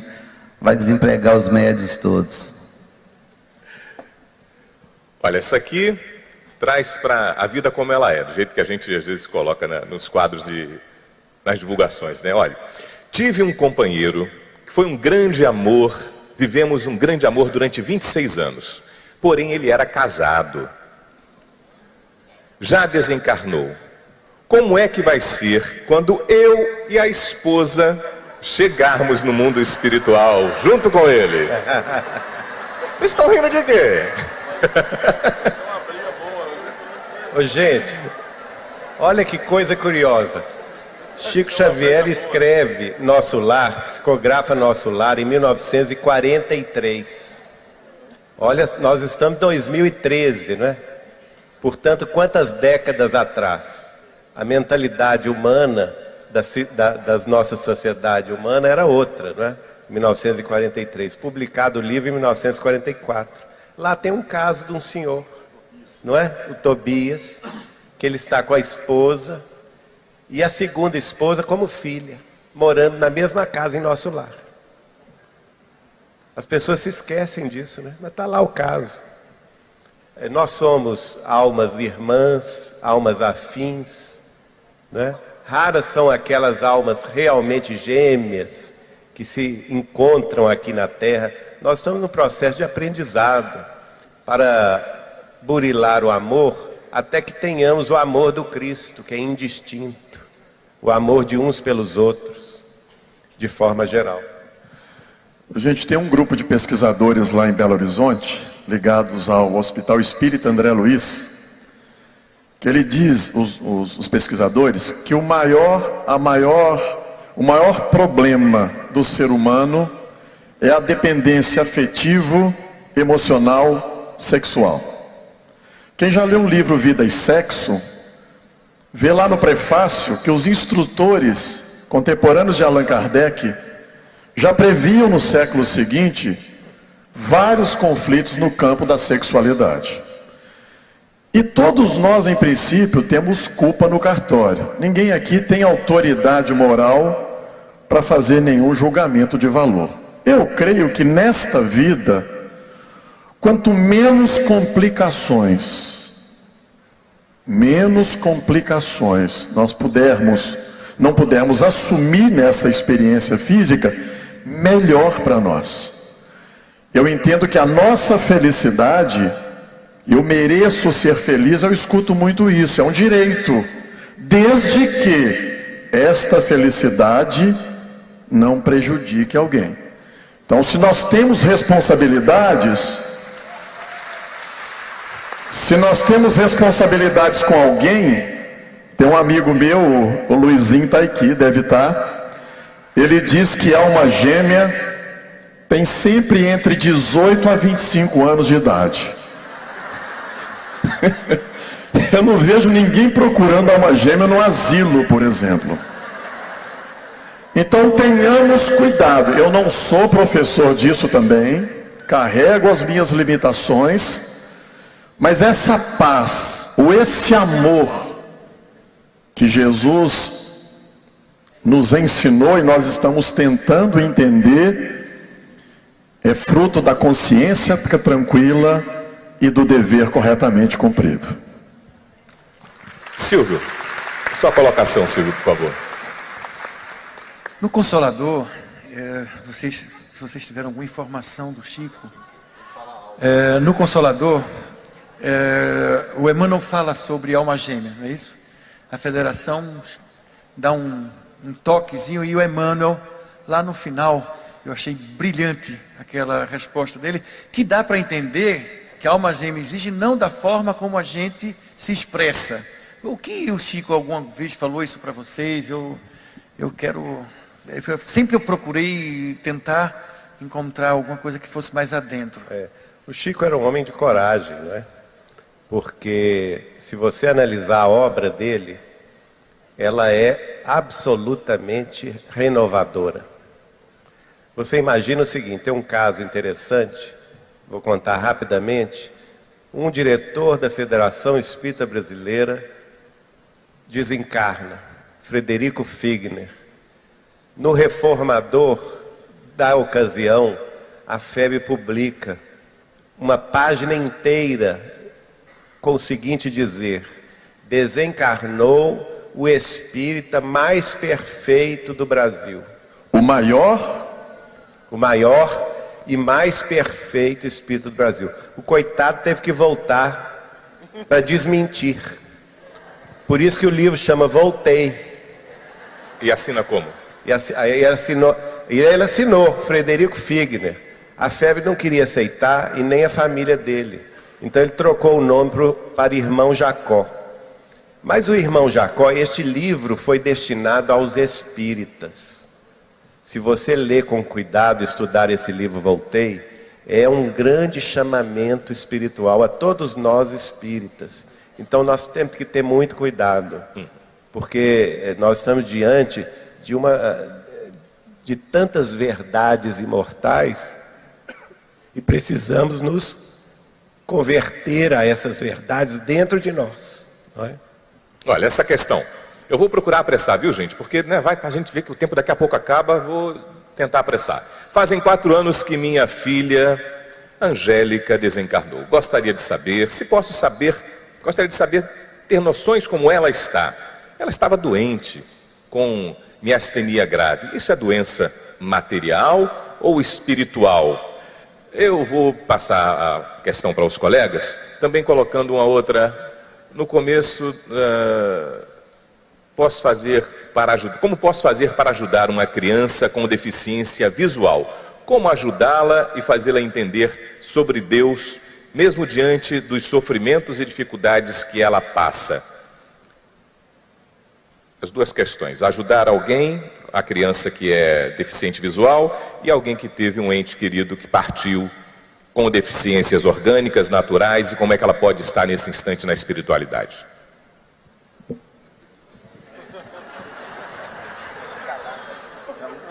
Não, diante de tantas sumidades, eu estou aprendendo. Não, na verdade, é uma questão de foro íntimo, é delicada a questão. Mas os amigos espirituais que aqui estão informam que a jovem encontra-se amparada e, naturalmente, que a enfermidade é de processo material, kármico, que o indivíduo vem ressarcir ante as leis. Naturalmente, que a bondade de Deus ampara e socorre, lenindo as dores de quem fica e de quem vai. Quanto à necessidade da outra questão, a criança é com dificuldades visuais. Primeiro lugar, nós vamos saber se a criança tem pai, tem mãe ou se é filho da própria pessoa, porque tendo uma outra família, se for o caso, é preciso averiguar se a mãe deseja ser auxiliado, porque é muito delicado. Nesses anos todos de convivência, chega uma avó com a criança na mão e diz: Divaldim, me trouxe aqui a minha neta, dá um jeito nela que ela está endiabrada e está com problemas, está com isso, está com aquilo. E cadê a mãe da criança? Não, eu sou avó. Não. Pelo que me consta, ela tem a mãe e o pai. Ela tem sete anos. Qual religião tem seus filhos? Minha nora é católica, apostólica romana. Agora, como que eu vou dar uma orientação à senhora da criança cuja mãe é católica, não aceita espiritismo e o pai é à toa, não faz nada, não tem religião. Então, a senhora peça para a mãe procurar uma orientação na igreja para levar a criança e dar a ela uma informação. É o menor, o menor problema, para evitarmos um problema maior, é a avó chegar lá e dizer: O Divaldinho disse que a criança é perturbada porque o pai é perturbado e a mulher entra num processo terrível e aí quer brigar com todo mundo. Então é cautela mas se pode ajudar a criança é ajudando a família, o pai e a mãe, orientando o pai e a mãe para que leve numa escola de crianças invisuais, de que leve a criança para ser orientada conforme a religião que os pais tenham. Ou se a criança é filha, deverá levar ao centro para uma devida orientação onde a pessoa frequenta. Há sempre um recurso que é da orientação e do esclarecimento. Valdinho, Como a gente está caminhando para o final e, e tem, temos naturalmente necessidade de, das considerações de cada um dos amigos, eu vou pedir que se inicie com você logo, falando sobre esse nosso encontro, que a gente vai partir para as considerações finais. Oh, gente, coro, a reunião é maravilhosa. Estamos tendo uma, uma tarde, noite venerável, veneranda, uma tarde apoteótica, que devemos ao Mário Jorge, à esposa e à equipe toda, pelo trabalho, pelo evento realizado, as emoções aqui vividas e ainda sentidas nesse término, são alcandoradas de uma ternura imensa, de um amor imenso, mas tudo isso, para homenagearmos Chico Xavier, nós precisamos estudar a doutrina. Paz para todos. Amigo Eugênio. Também agradecemos aí toda a equipe de Recife, na pessoa de Mário Jorge, do meu anjo guardião aqui, a Shirley e o esposo Paulo, que foi uma acolhida maravilhosa. É, esses dois dias aqui nos reunimos em torno da figura de Chico, que nos obriga né, e nos leva, nos remete a Jesus e nos remete à orientação trazida por Kardec. Então é um momento grandioso para todos nós, é um registro que fica no nosso coração, na nossa mente, ampliando os nossos horizontes na tarefa espírita, porque tudo é muito bonito, tudo é muito lindo, mas é o trabalho incansável que sustenta. Então, que seja o estímulo né, para as nossas realizações espirituais no campo de trabalho de cada um de nós. E Chico, o nosso agradecimento, a nossa emoção, a nossa eterna gratidão né, por todo o exemplo, por toda a possibilidade que ele revela para todos nós do trabalho com Jesus. Tenho certeza que as vibrações que aqui emanadas chegam ao seu coração, apesar de haver as homenagens, mas ninguém é avesso ao carinho, ao respeito, ao amor que todos nós acreditamos que todos dedicam a ele. Aos idealizadores do encontro, na pessoa Geraldo Lemos Neto, a Bacelli, por essa feliz é, iniciativa, né? Que nos converteu e nos trouxe até aqui esse encontro, participando já como um chiquista juramentado. Então, um abraço a todos e muito obrigado por tudo. Companheiro John Harley, que você fale também para a gente as considerações que o amigo tem sobre este Olha, encontro. Eu vou reforçar aqui a fala do Divaldinho, muita emoção nos encontros, neste encontro, nos encontros nacionais. Eu confesso a vocês a dificuldade a colocar em prática fora daqui. E eu peço muito a Jesus é, eu continuar alimentando os mesmos propósitos que aqui eu procuro alimentar. Cada um de vocês, cada um de nós, cada um vai para o seu testemunho, não vai? Aqui parece que é um mundo espiritual. Nós estamos no mundo espiritual. E saindo daqui, todo mundo vai reencarnar.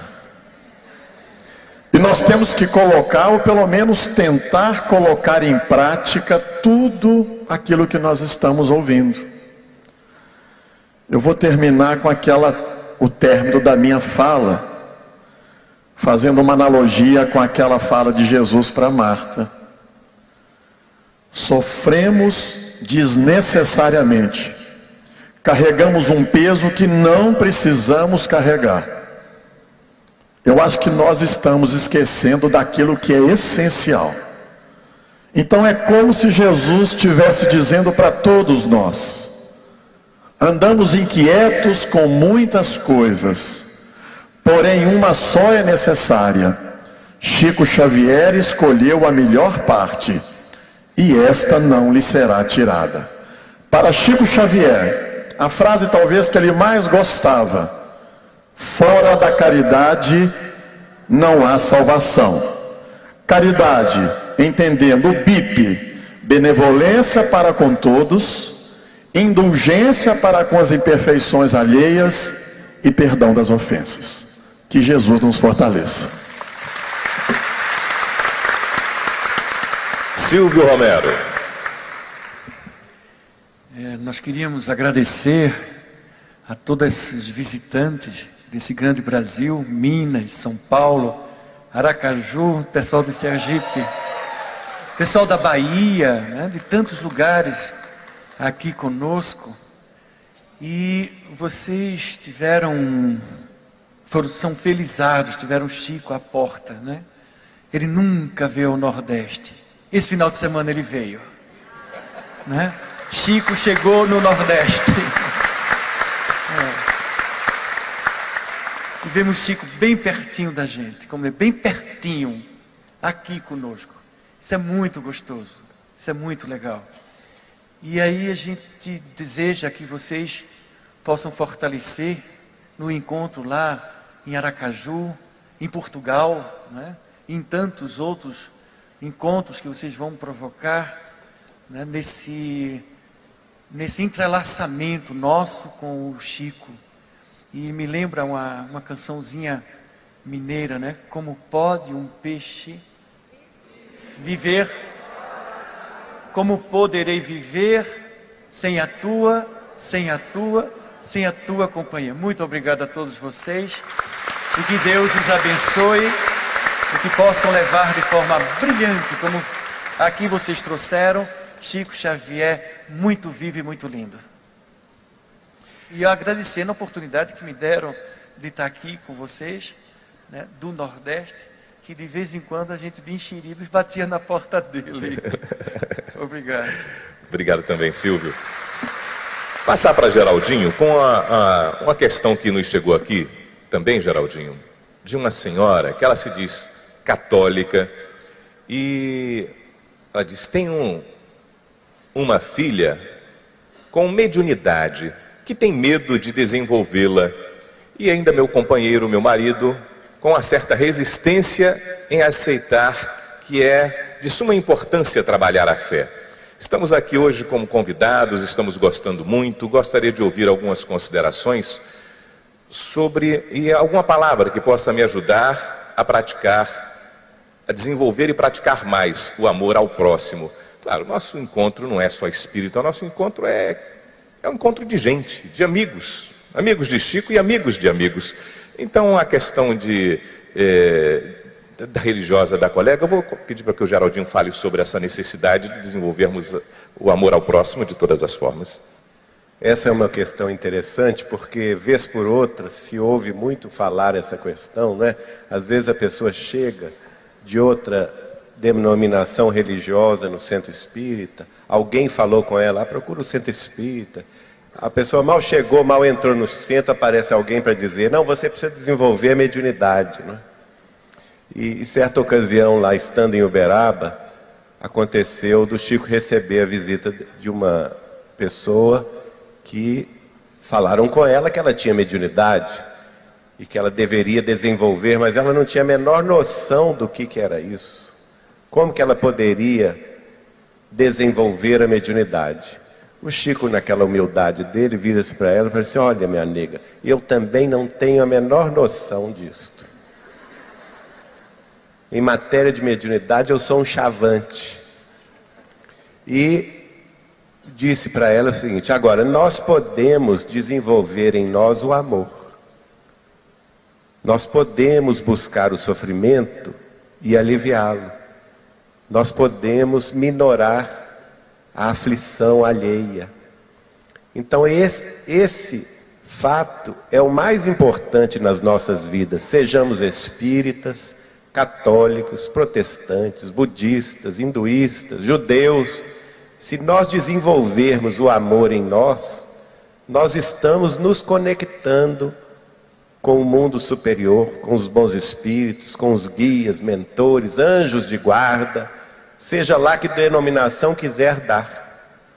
E eles nos auxiliarão a auxiliar o semelhante, fazendo com que este mundo, esta terra, tão cheia ainda de sofrimentos, de provas, de expiações, se torne um lugar mais ameno, mais fraterno, mais justo, em que nos irmanemos uns aos outros, como Cristo nos ensinou no amai-vos uns aos outros como eu vos amei.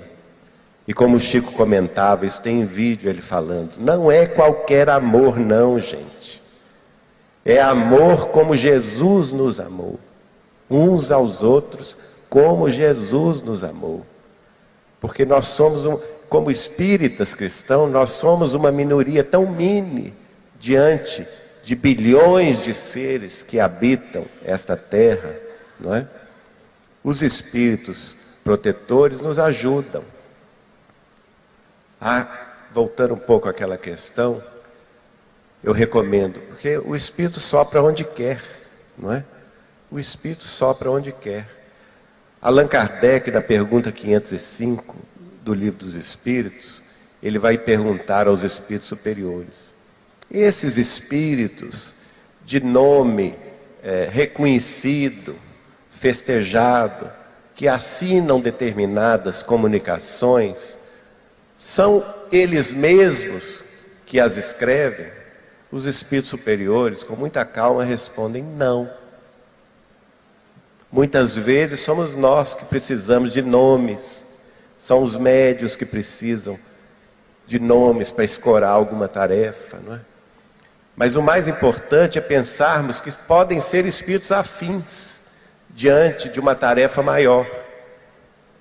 Certa ocasião eu perguntei ao Chico: Chico, todo centro que a gente vai tem mensagem do Dr. Bezerra, não é?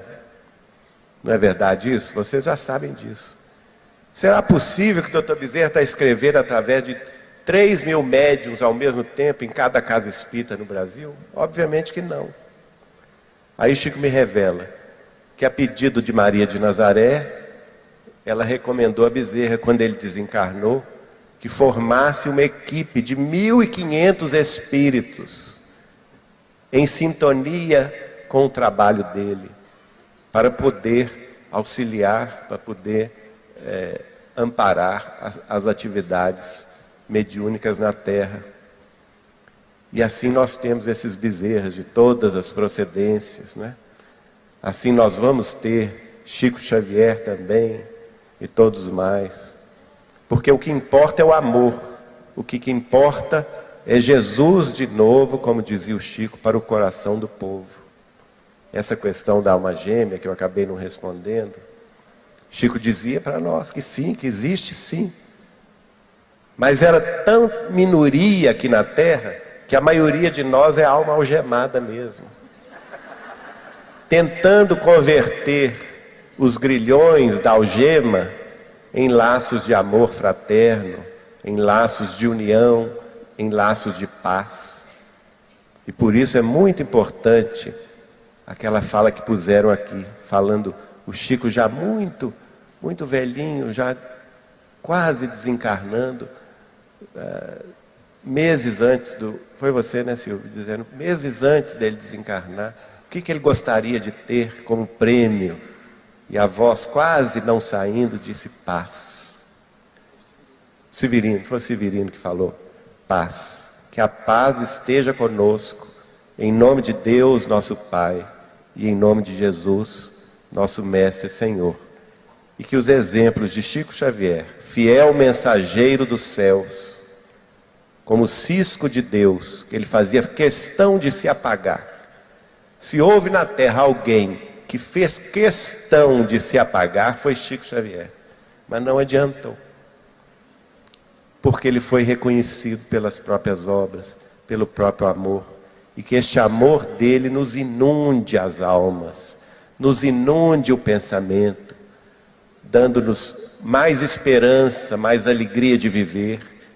Apesar de todo o sofrimento, Chico Xavier era uma pessoa alegre ele gostava da vida, gostava de estar com os amigos. Que nós também saibamos desfrutar com os nossos queridos, com, com os familiares, com os amigos, com os companheiros de jornada. Esses exemplos de amor, de renúncia, de fé, de renovação. Que estejamos sempre juntos neste caminho de evolução espiritual. E eu vou pedir licença no encerramento aqui das nossas considerações, agradecer de toda a alma e de todo o coração a equipe maravilhosa do grupo Espírita Seara de Deus, principalmente na pessoa de seus fundadores, que eu pediria uma salva de palmas aqui, Mário Jorge Tarsila, com o nosso amor.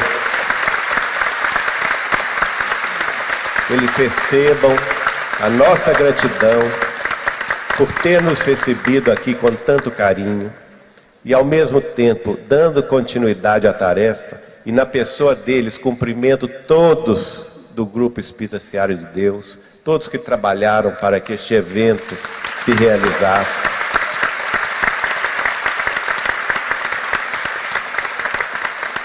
Já convidando, porque a vida continua, já convidando para o sétimo encontro em Aracaju. Vamos ver o vídeo que Aracaju preparou só para nos convidar.